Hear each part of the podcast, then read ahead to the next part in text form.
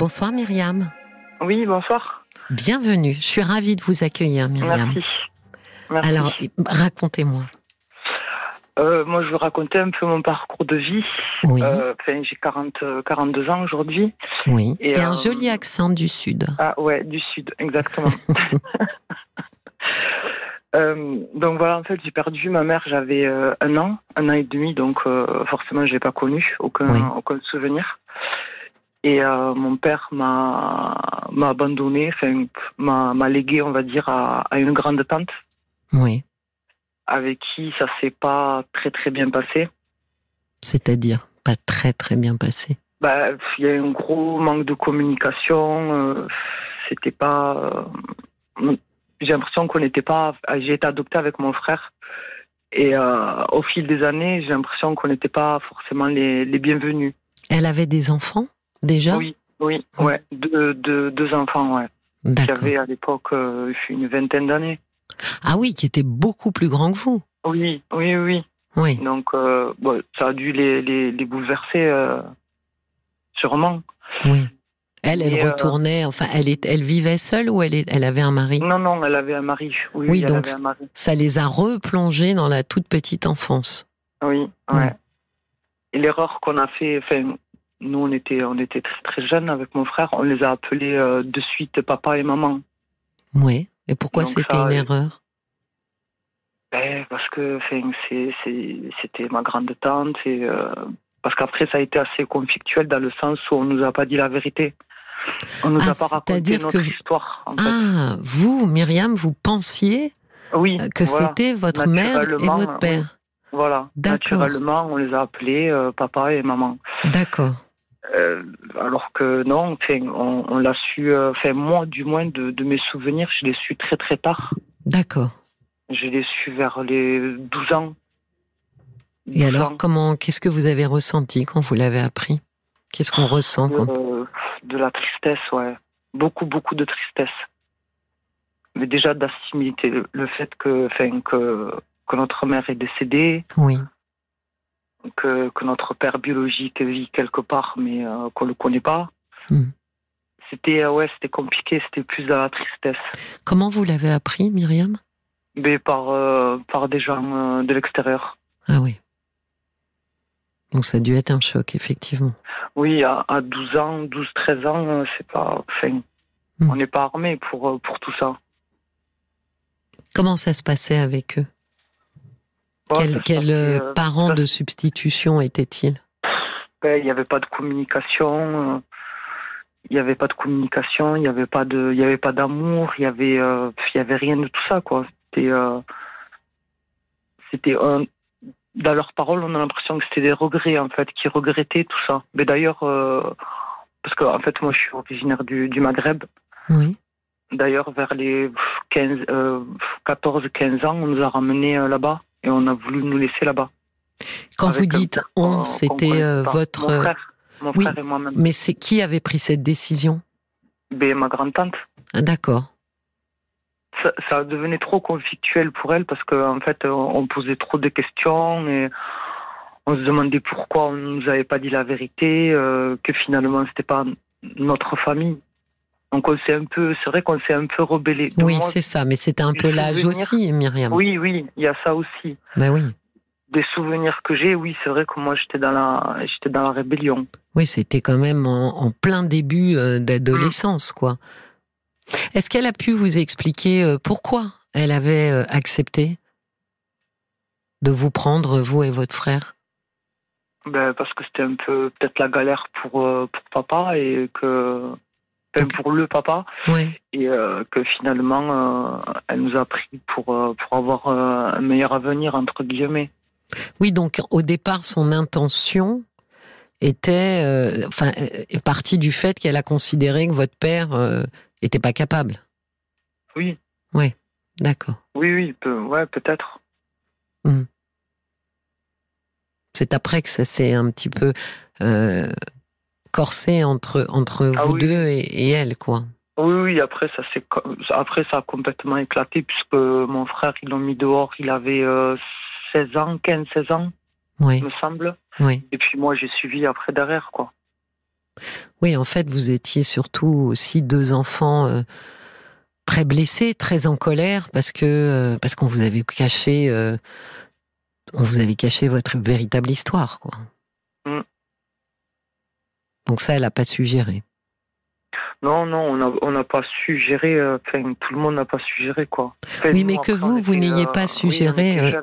Voilà, Myriam, vous, vous étiez jeune, vous, vous étiez, euh, je vais mettre des guillemets, mais vous étiez quand même victime de, de, de ce mensonge, enfin en tous les cas par omission, euh, parce que vous étiez quand même les seuls qui ne savaient pas, les adultes savaient, et puis vous Mm. entriez tous les deux dans une période un peu difficile. L'adolescence, c'est une restructuration de notre identité. Ça passe par euh, qui euh, sommes-nous, qui suis-je, je suis moi, mais alors moi, c'est quoi Vous voyez, des questions Mhm. pareilles, déjà, c'est pas simple. Oui. Mais alors, quand en plus on découvre que euh, ce qu'on pensait euh, être une réalité, notre réalité, euh, est une illusion, oui, il y a de quoi. il y a de quoi être être bouleversé et, et Ah oui, un adolescent bouleversé, ça fait du bruit. Ouais, ça se fait du mal. Donc vous avez été mise dehors. Oui, ouais, à l'âge de 16-17 ans, mais j'étais pas encore, j'étais pas encore majeur. D'accord, Donc mais j'ai été placé dans un foyer. d'accord. Qui, euh, je remercie énormément les gens qui, qui, qui m'ont suivi, qui m'ont aidé. Donc ils On ont su on vous apaiser. aidé. Oui, oui, ouais. Oui. Et oui, c'est exactement le mot en fait. Parce que j'étais une boule de nerfs quand je suis arrivée. J'étais euh, et puis on a su, euh, on a su me canaliser, on a su me démontrer justement que, enfin voilà, que c'était pas, c'était pas forcément notre faute. Et ils vous ont accordé de la valeur. Oui. Hmm. Ouais, exactement. Hmm. Exactement. Ce que ce qu'on n'avait pas. Oui, oui, oui. Comment s'est déroulée la suite? Alors à 18 ans, Euh, 17 ans, 18 ans. Après, euh, j'ai un peu, euh, j'ai un peu traîné, on va dire.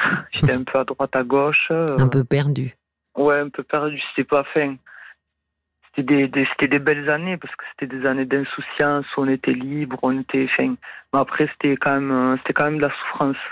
Oui. On se retrouve à 18 ans à dormir dehors ou euh, des trucs comme ça. C'était pas, c'était pas top quoi. Oui.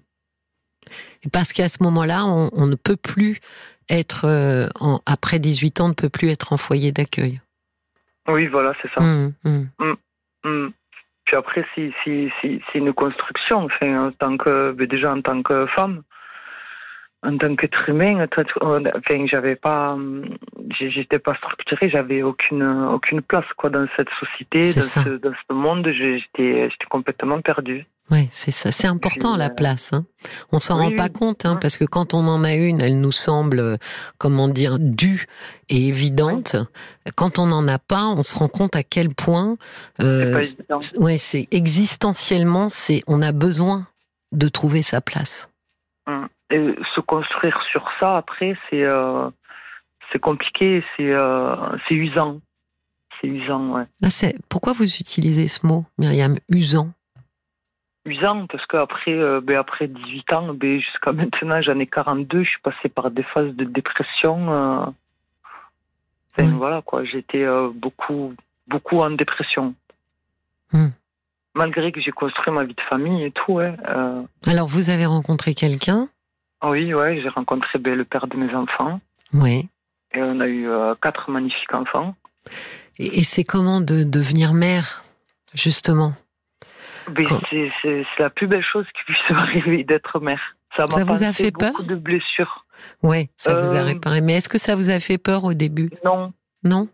Non, non, non, pas, pas, non, c'était pas de la peur.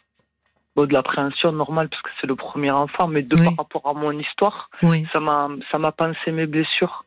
Et Oui. je me suis dit, je vais devenir une mère et je vais pouvoir faire ce que moi j'ai pas, j'ai pas reçu. Quoi. Oui, c'est ça, c'est ça. Je vais pouvoir Donc, leur euh, donner oui. Mm. euh, ce que je n'ai pas eu, mais je vais pouvoir aussi être la mère que j'aurais voulu avoir. Donc, voilà. Oui. Les construire, les rassurer, les aimer, euh, les accompagner. Oui. C'est pas mal comme réparation. Oui, oui, oui, j'essaye de, de, faire de mon mieux. Mais moi, après, c'est c'est moi en tant que personne. C'est ma personne à moi qui est, qui est blessée. Ben oui, il vous manque quelque chose, Myriam. Voilà, voilà. Mm. Même si je suis comblée aujourd'hui. Oui. Oui, mais il y, a un, y, a y a un trou. Oui, un énorme trou, ouais. Mm-hmm. Malgré, euh, malgré tout ça, euh, j'ai pas l'impression euh, d'être heureuse, non, je vais pas, pas dire heureuse, mais comblée du moins. Oui. Comment ça se passe avec en couple, par exemple? Est-ce que vous avez réussi à trouver votre place justement avec votre c'était compliqué, ça allait en cours toujours. C'est compliqué. Oui. C'est compliqué. Et des amis? En tant que femme, euh, des amis, euh, ben, forcément non, puisque je suis jamais restée au même endroit, donc c'était difficile de, de, créer des liens. C'est intéressant que vous disiez ce mot, hein, parce que j'étais en train de me dire, Myriam, mais la complexité, quand on n'a mm. pas eu de lien petit suffisamment, euh, comment dire, sécurisant, euh, je pense qu'on hésite beaucoup à créer des liens. Les seuls avec qui vous n'avez pas hésité, c'est vos enfants.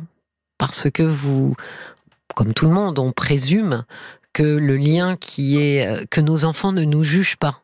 Voyez? Que le lien qu'on crée avec eux est, est, plus ou moins, plus que moins d'ailleurs, euh, honnête et, et, pur. Donc c'est plus facile de se lier avec mmh. les enfants. Mais c'est vrai qu'ensuite, c'est compliqué de se lier avec d'autres euh, d'autres gens. Non, des, des amis, non, j'ai pas de. J'ai des connaissances et tout, mais des amis, des amis, non. Parce qu'après, les amis, on se les fait 18 euh, ans, 20 ans, 27 ans. Euh. Voilà. Bah, il y a un âge pour se faire des amis, Myriam. Il y a une période de, c'est comme les, les dates limites de consommation, il y a une période de péremption. Vous dites, ah mince, j'ai 35 ans, c'est fini je peux plus. Ben, c'est ce que je me dis, moi. Ah bon? Ouais, parce qu'une amitié, ça se vaut par rapport à, aux durées, à au temps qu'on a passé ensemble. Oui, vous avez euh, besoin de confiance. Oui, mais vous vous rendez compte, si on n'avait que des amis qu'on a rencontrés à 18, euh, mm. ben, quand on en a 50, on n'a que des vieux amis. vous voyez, le stock est quand même très vieux. On a, c'est là où ça devient intéressant aussi de se faire mm. des amis un petit peu plus récents. Sinon, on, est toujours sur, euh, sur, sur la même, sur le, le même répertoire. Oui, mais après, moi, je suis beaucoup sur la réserve. Je ben oui, j'entends bien que vous, vos, vos, comment dire, vos raisons et vos excuses pour ne pas faire de nouveaux amis sont surtout que je pense que vous êtes très, très méfiante et, et que c'est compliqué de vous apprivoiser. Oui, peut-être aussi, ouais. Hmm. Qu'est-ce qui vous pose problème aujourd'hui? Ce qui me pose problème, c'est le regard que je, que je peux avoir moi sur moi-même. Il est comment ce regard Il est dévalorisant, il est. Euh, il, est peut-être pas juste, mais il est, il est comme il est. C'est pas, c'est pas une belle image que j'ai de moi. Mais vous avez quelle image de vous, Myriam? Euh, pas, pas importante. Hmm. C'est finalement, vous avez emmené avec vous euh, le regard euh, de votre euh, que vous avez supposé être le regard de, de votre tante sur vous. Ah, peut-être. Parce que vous avez des raisons de vous regarder comme ça? Qu'est-ce que ça veut dire important, pas important Qu'est-ce qui nous rend important, Myriam? Est-ce qu'on est nous par rapport, à, par rapport aux autres, par rapport à ben, ce qu'on donne D'accord, mais qu'est-ce que vous êtes? Par rapport à vos enfants, par exemple Ah, par une mère. Ben oui, plutôt, plutôt attentif, si je comprends bien. Ah oui, oui, oui, je suis. Euh, et, et, pourtant, euh, ça ne suffit pas à vous rendre importante. Et non. Eh oui. Ce qui montre bien que le regard qu'on porte sur soi, c'est pas nous qui l'avons euh, fabriqué, ce regard-là. Hmm. Même quand il est bon, hein, d'ailleurs. Hein. Euh, souvent, il y a des gens qui ont une image d'eux euh, un peu, euh, un peu surgonflée. Hein et ça, c'est souvent parce que euh, papa, maman, euh, l'un ou l'autre ont dit que j'étais extraordinaire, formidable. Bon, c'est pas corroboré par les autres et la société, mais c'est pas grave. C'est le regard que je porte sur moi. Bon, ça marche dans les deux sens. Quand on a, quand quelqu'un a porté un regard négatif sur nous, on, on, intériorise ce regard et on a très, au bout de quelques années, on, a, on, on peut dire, en tous les cas, euh, c'est comme ça que je me vois. Moi, j'ai envie de dire non, c'est comme ça qu'on vous a regardé. Et vous avez emmené ça dans vos valises. Mmh. C'est à moi de le changer, ce regard. Ben oui, et puis. Euh, pas évident. Alors, on, on, reprend, on va faire une toute petite pause. Myriam, parce qu'on va, on va faire le, le flash info et on okay. se retrouve juste après. Vous bougez pas, vous raccrochez pas. Bon, vous avez le droit de boire un petit, un petit Oui. verre d'eau, un truc, hein. Mais, mais surtout raccrochez pas. À tout de suite, merci. Myriam. Jusqu'à minuit, parlons-nous. Cécilia Como sur RTL. Et je retrouve Myriam. Myriam, vous êtes toujours là, n'est-ce pas? Oui, oui, Ah, oui. super. Bonsoir. Bonsoir. Donc on, on discutait ensemble. Hein. Vous, vous m'avez, euh, vous nous avez raconté euh, que euh, bah, votre histoire, elle est, elle est douloureuse hein, parce que vous étiez euh, un petit bébé, hein, un an, un an et demi, quand votre Mm. maman, euh, quand votre maman est décédée et votre père a, a, a- a confié la garde de votre frère et, et de vous-même à une grand tante. Bon, ça n'a pas été, euh, ça n'a pas été euh, une enfance idyllique. Et puis l'adolescence venant, eh bien, les choses se sont beaucoup compliquées. Et puis vraisemblablement, cette grand-tante a été complètement dépassée. Et puis vous ça. avez été confié à une famille d'accueil. Puis après, la famille d'accueil, eh ben, c'est livré à vous-même. Moi, je trouve que vous en êtes pas mal sorti, Myriam. Vous avez quatre enfants. Oui. Ben oui, vous avez réussi à être maman, une bonne maman. Euh, ce qui n'était pas gagné, hein, Myriam, puisque vous, ben, vous partiez d'aucun modèle. Hein. C'est oui. plus facile hein, quand on quand on entre guillemets copie, quand on est déjà euh, quand on a déjà une, une, une feuille de route euh, qui, qui nous qui nous aide un peu, euh, c'est quand même plus facile. Et on parlait de l'estime de soi. Vous m'avez dit j'ai un très mauvais regard sur moi. C'est ça. Et je vous ai, je vous ai dit que je pense que vous avez surtout le regard sur vous qu'on a eu sur vous dans votre prime enfance. Euh, on parlait d'être importante. À quoi ça tient d'être importante? Et, et je me disais, mais la famille d'accueil dans laquelle vous étiez, vous m'avez dit, m'a donné de la valeur et Mm. finalement m'a regardé comme quelqu'un d'important, m'a donné une place. Exactement. Oui, mais ça, ce regard-là de eux sur vous, vous ne l'avez pas conservé. Mais non, ça, ça s'est euh, ça s'est essoufflé Oui. pendant des années après. Ça s'est euh, non, mais après, comme je vous ai dit, je suis passé par des, des périodes très très sombres hein, de, de dépression. Comment vous avez été, euh. Oui, mais Myriam, comment vous avez été accompagnée pendant ces périodes-là? Mais, euh, mais j'ai pas eu d'accompagnement. Non. Pas de médecin? Non, non, non. Si mon médecin euh, qui me donnait des, des comprimés pour mes crises d'angoisse, mais euh, Un médecin généraliste oui. mm. Pourquoi vous n'êtes pas allé voir un psychiatre? C'est plutôt leur... J'ai vu, euh, oui, si j'ai vu une, une psy, mais euh, j'ai fait euh, sept, six, sept séances. Oui. Et en fait, le fait de, de, de tout raconter dans les moindres détails et tout, ça m'a, ça m'a aidé. Ça m'a fait prendre conscience que que j'étais vraiment pas bien en fait. Oui. Je sais pas si c'était le but, mais ça m'a aidé à remonter un peu la pente. À ce moment-là, quand je voyais euh, cette psy. Après, c'est vrai que j'ai pas, j'ai pas continué. Pourquoi? Mais parce que je, je- je- après c'était le processus n'était pas fait encore, mais j'avais l'impression que ça que ça menait à rien. Parce que je restais tout le temps dans le à raconter le passé, dans les moindres détails et tout, et ça me ça m'angoissait. Ça m'a aidé d'un côté, comme je vous ai expliqué, mais après d'un côté ça m'angoissait. Myriam, c'est assez classique sur des histoires extrêmement douloureuses, qui Hum. est euh, une période de plusieurs séances. Des fois, ça dure plusieurs mois, hein, euh, où on n'est pas bien du tout. Justement, on dit, on se dit, oh là là, mais à quoi ça sert de de ressasser tout ça, de déterrer tout ça euh, Et en fait, vous avez arrêté avant que ce processus ne donne naissance à un autre processus, c'est-à-dire arriver. C'est comme une forme de déblaiement. Vous voyez, il faut déblayer. Et des fois, il y a beaucoup à déblayer. Et en fait, euh, c'est à la, à la, à l'issue en fait de ce déblaiement qu'on peut euh, qu'on fait en fait une base un peu plus propre et qu'à partir de là on arrive à se rencontrer soi. Là finalement vous n'avez rencontré que la petite fille et la jeune adolescente qui n'allait pas bien.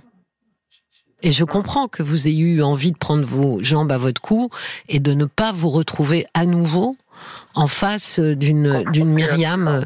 Oui, mm. mais euh, c'est la difficulté. C'est d'abord ça va pas bien et après ça va mieux. Oui, effectivement, ça me faisait peur parce que j'avais euh, j'avais occulté des souvenirs dont je me je me souvenais plus. Et le fait d'en parler, d'en parler, il y a beaucoup de choses qui se remontent à la surface et ça m'a fait, euh, oui, ça m'a fait peur. Myriam, que vous, peur et ça m'a fait mal. Myriam, dont vous ne vous souveniez plus consciemment, mais mm. vos dépressions sont le symptôme de, de, souvenirs, enfin de, inconscients, sont le symptôme de vos souffrances. Et c'est justement en, les déterrant que euh, vous partez un peu en, en oui, en spéléologie, hein, avec euh, la lumière sur le front là. Et c'est vrai que c'est une grotte et que tout est sombre et qu'on cherche euh, désespérément la sortie. Mais la dépression, elle vient aussi signaler quelque chose ne va pas. Et c'est là où il faut partir finalement en expédition, hein, d'une certaine manière, pour aller chercher qu'est-ce qui ne va pas. Mais le faire sans traitement, c'est plus compliqué, Myriam. Mais mmh. ben oui. On n'a pas les outils, on n'est pas. Et en général, on, on, ne fait pas des thérapies euh, bon, un peu psychanalytique, hein, puisqu'il s'agit de parler de votre enfance, de parler de, mmh. de, vos, de vos parents, de, de votre famille, enfin de toute cette histoire. Euh, quand quelqu'un va très mal, on fait pas ça euh, quand il est euh, au fond du puits. D'abord, on, on, on stabilise avec un traitement, et quand la personne est un peu moins lourde, à ce moment-là, on peut commencer un peu à gratter. Mais comme vous n'avez. Quand on est bien, enfin, bien, entre guillemets, quand on est en haut, on n'a on a plus envie de, de, penser à tout ça. On tourne le dos et on pense pas forcément à, à s'en occuper, quoi. Myriam, pour tourner le dos à quelque chose, il faut d'abord, d'abord, pardon, lui avoir fait face. Hum. Oui, c'est cette résilience peut-être qui me, qui me manque. C'est, vrai qu'on a, on n'en a pas envie, mais on ne peut pas tourner le dos à rien. On ne mm. peut tourner le dos qu'à ce qu'on a découvert. Et c'est pour ça que pour pouvoir passer à autre chose, il faut se confronter à ça. Et l'accepter surtout. Et accepter surtout, Myriam, qu'on ne peut pas défaire ce qui a été fait. Mm. Et ça, c'est douloureux, parce que c'est pas cette histoire-là que vous vouliez. Évidemment, vous en vouliez une autre. Et c'est la grande difficulté, c'est d'accepter qu'il n'y aura pas d'autre histoire passée. Parce que l'histoire future, en revanche, vous l'écrivez tous les jours. Elle n'est pas encore écrite. Mm. Mais l'acceptation qu'il n'y aura pas d'autre histoire passée, que votre passé ne peut être modifié. Oui. Il faut qu'il arrête d'empiéter sur mon présent. Mais il, empiète sur votre présent, Myriam, parce que vous voulez désespérément euh, le mettre dans une boîte en disant euh, est-ce qu'il peut rester dans cette boîte? Et il ne reste pas dans cette boîte. Même si vous l'enfermez, il y a des odeurs, euh, des émanations qui sortent. Vous savez, j'ai une image souvent de dire bon, très bien, quand quelque chose ne va pas, on peut mettre la poussière sous le tapis. Très bien. Le problème, c'est que quand on a beaucoup de poussière et qu'on commence à faire des petits tas, vous voyez, sous le tapis, bah, le problème, c'est qu'une fois, à chaque fois qu'on va vouloir traverser le tapis, on va se prendre les pieds, on va se casser la figure. C'est vrai. Donc on ne peut pas passer notre temps à mettre ça de côté, puis ça de côté, puis ça de côté, parce qu'à un moment donné, tout ce qui a été mis de côté, c'est trop. Pour que ce soit digéré, il faut que ce soit exposé. Là, vous pouvez traiter quelque chose, là, vous pouvez trier, et là, effectivement, quand vous rangez, il n'y a plus d'émanation. On va reprendre une thérapie. Je pense que il faudrait effectivement reprendre une thérapie. Alors avec cette personne, si vous vous sentiez bien avec elle, et si elle est encore euh, mm. dans votre région. Et puis, euh, je ne sais pas si elle est psychiatre ou psychologue, mais je pense qu'il faudrait euh, voir un psychiatre qui serait pour la partie traitement médicamenteux et, de voir quelque chose qui vous convient bien et mm. qui vous casse pas trop. Ah oui, non, c'est pas le but. Les antidépresseurs, Myriam, ça ne, ça ne fatigue pas. Hein. Les gens ont toujours euh, s'attendent toujours au redoute que ça que ça les casse. Non, en général, euh, ça ne ça n'enlève pas euh, l'énergie. J'ai hein. peur à une accoutumance et en avoir besoin et me, défaire de tout ça aussi. J'avais plus peur de ça. J'avais peur de la dépendance. Non, mais il y a plus de dépendance et d'accoutumance sur les anxiolytiques, par exemple, ce qui a peut-être été prescrit. Vous voyez? ah ça, euh, qui agissent euh, quasi immédiatement et qui ont une durée de vie dans le corps d'à peu près 24-48 euh, heures maximum. Euh, là, il y a plus de, de dépendance. Hein. Euh, sur les antidépresseurs... J'en prends pas du tout, donc... De toute façon, sur les antidépresseurs, quand on arrête, c'est un arrêt programmé. Donc c'est en douceur, on commence à en prendre euh, mmh. des doses inférieures, puis un sur deux jours, et puis donc c'est programmé avec le psychiatre, et donc quand il considère que euh, on est dans un état euh, stable et que ça fait un moment et que ça ça a fait son effet, ça, ça fonctionne. À ce moment-là, on stabilise et après on prépare, ben on prépare l'arrêt. Ça se prépare. Donc mmh. il n'y a pas de voilà, il n'y a pas de gens, enfin, en tous les cas, il y en a sûrement, mais moi, en tous les cas, je ne vois pas de gens me disant je veux absolument garder mes antidépresseurs. En général, quand les gens vont bien, ils sont plutôt assez ravis euh, d'enclencher la phase euh, de, de, de redescente, quoi, en termes de dose et en termes d'arrêt. Donc je pense que ça vaut vraiment vraiment la peine parce que là vous avez fait l'économie de traitements qui fonctionnent très bien et dans le même temps, vous avez démarré quelque chose qui vous convenait, qui, même si c'est douloureux, c'est douloureux une thérapie. Quand on, quand on a une histoire lourde, ça ne peut pas être, vous pouvez pas sortir en sifflotant, c'est impossible. Ah non, c'est pas une partie de plaisir. Non, c'est, mais c'est, mais c'est attendu, Myriam. Il n'y a pas de, comment dire, c'est pas le signe que ça se passe mal. Mmh, c'est le, c'est le but, quoi. C'est le but et c'est pour ça qu'il faut avoir une grande confiance avec la personne qui nous accompagne pour savoir que euh, il y a une espèce de, de, de, programme quoi, de dessin. Euh, je ne suis pas bien pour l'instant, mais tout ça est normal et ça va se stabiliser. Ok. J'ai Paul pour vous. Oui, justement, sur le déroulement de la thérapie, on y reviendra. J'ai quelque chose pour vous. Mais j'ai aussi beaucoup de messages à vous lire. Euh, j'ai plein de messages. Si vous aviez, je, sais, parce qu'on s'est parlé hors antenne, que vous êtes dans une période où ça, ça, c'est un peu compliqué. Donc, j'ai plein de messages qui vont vous remonter le moral. Euh, j'ai le valet de cœur qui écrit votre parcours a fait de vous une sorte de bête blessée. Il n'y a rien de plus fort et d'imprévisible qu'une bête blessée. Calmez cette colère et ce sentiment d'injustice. Vous êtes une belle personne qui ne sera plus jamais léguée, comme vous l'avez dit, à qui que ce soit. Rappelez-vous, c'est par les fissures que passe la lumière. Croyez en vos fissures et en ce qu'elles vous ont appris. Il y a Bob White aussi qui vous dit d'être fier de ce que vous êtes. Votre histoire, elle est vraiment très touchante. Malgré les épreuves terribles que vous avez subies, vous avez réussi à vous construire et ça mérite un énorme respect et du courage. C'est comme Isabelle. Euh, j'ai plein, tous les messages sont comme ça. Je vous le dis, euh, je lis tous les messages sont comme ça, Myriam. Il y a, il y a Isabelle qui dit vous êtes forcément une belle personne, une personne aimable, méritante. Vous êtes mère de quatre enfants, vous donnez de l'amour alors que vous n'en avez pas reçu. Bravo, madame, pour votre parcours, pour votre force. Même votre foi dit que vous êtes une belle personne. Faites-vous confiance. Marie-Pierre, elle dit la même chose.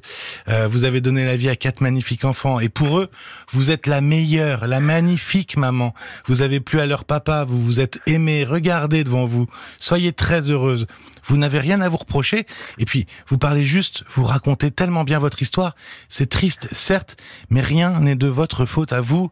Euh, Il y a Martine qui dit pour s'aimer, il faut avoir été regardé et aimé dans l'enfance. Alors aimez-vous, croyez en vous. Vous êtes une personne à part entière et vous méritez une belle vie. Vous êtes encore si jeune. Et moi, Martine, la mamie que je suis, ben, je vous embrasse fort. Et puis il y a Brigitte euh, qui dit simplement merci. Merci euh, d'avoir euh, appelé l'émission. Moi, mon histoire, elle résonne avec la vôtre et je comprends tellement de choses grâce aussi à l'expertise de Cécilia. Moi, je dis bravo parce que vous n'avez pas développé de colère. Après, le X, c'est la dévalorisation de vous-même. Vous avez validé ce que les autres pensaient de vous. Moi, j'écoute votre voix paisible de force et de recul, formidable de ce que vous avez appris de la vie, et je vous remercie beaucoup. C'était le message de Brigitte. Et je voulais Merci terminer euh, parce qu'on parlait de- du déroulement de la thérapie, de la peur, de la douleur. Il y a Françoise qui a appelé le 09 69 39 10 11, euh, qui elle aussi a entrepris une thérapie, qui voulait vous parler, Myriam? Bonsoir Françoise. Bonsoir, Cynthia. Bonsoir, Myriam. Ah, je Bonsoir, vous écoute. Oui, alors moi, je voulais dire à Myriam, l'encourager à reprendre sa thérapie, son analyse, Oui, parce que moi, j'ai fait une analyse qui a duré plusieurs années, oui. euh, à 70 ans, je précise, et j'en ai 75. Bravo Et- Françoise. Ah, et Ah, ça me fait plaisir de de- d'entendre ça. Voilà. Oui, mais je peux, parce que je sais que les psys, en principe, ils, ils ont très peur des, des vieux ou des vieilles. Euh, Moi, c'est pas péjoratif, hein, parce qu'on pense qu'on a des habitudes. Mais moi, ça a été très douloureux, effectivement. Les premières fois, ça a été extrêmement douloureux, mais je me suis accrochée. Je me suis dit, pour les dernières années qui te restent à vivre, il faut faire l'effort.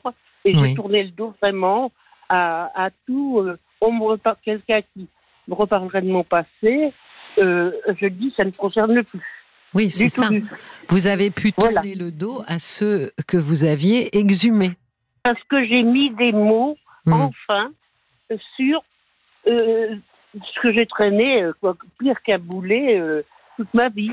Oui. Voilà. Alors, je voulais rajouter quelque chose, Cécilia. Oui, C'est un, un- c'est un bonheur d'écouter Caroline Dublanche, oui. mais c'est aussi un, un énorme bonheur que de vous écouter Oh, bah, tous les soirs. Parce- non, vous allez vous dire pourquoi. Ouais. Parce que quand je vous écoute, j'ai l'impression que je suis en train de relire Freud ou Sandor Ferenczi.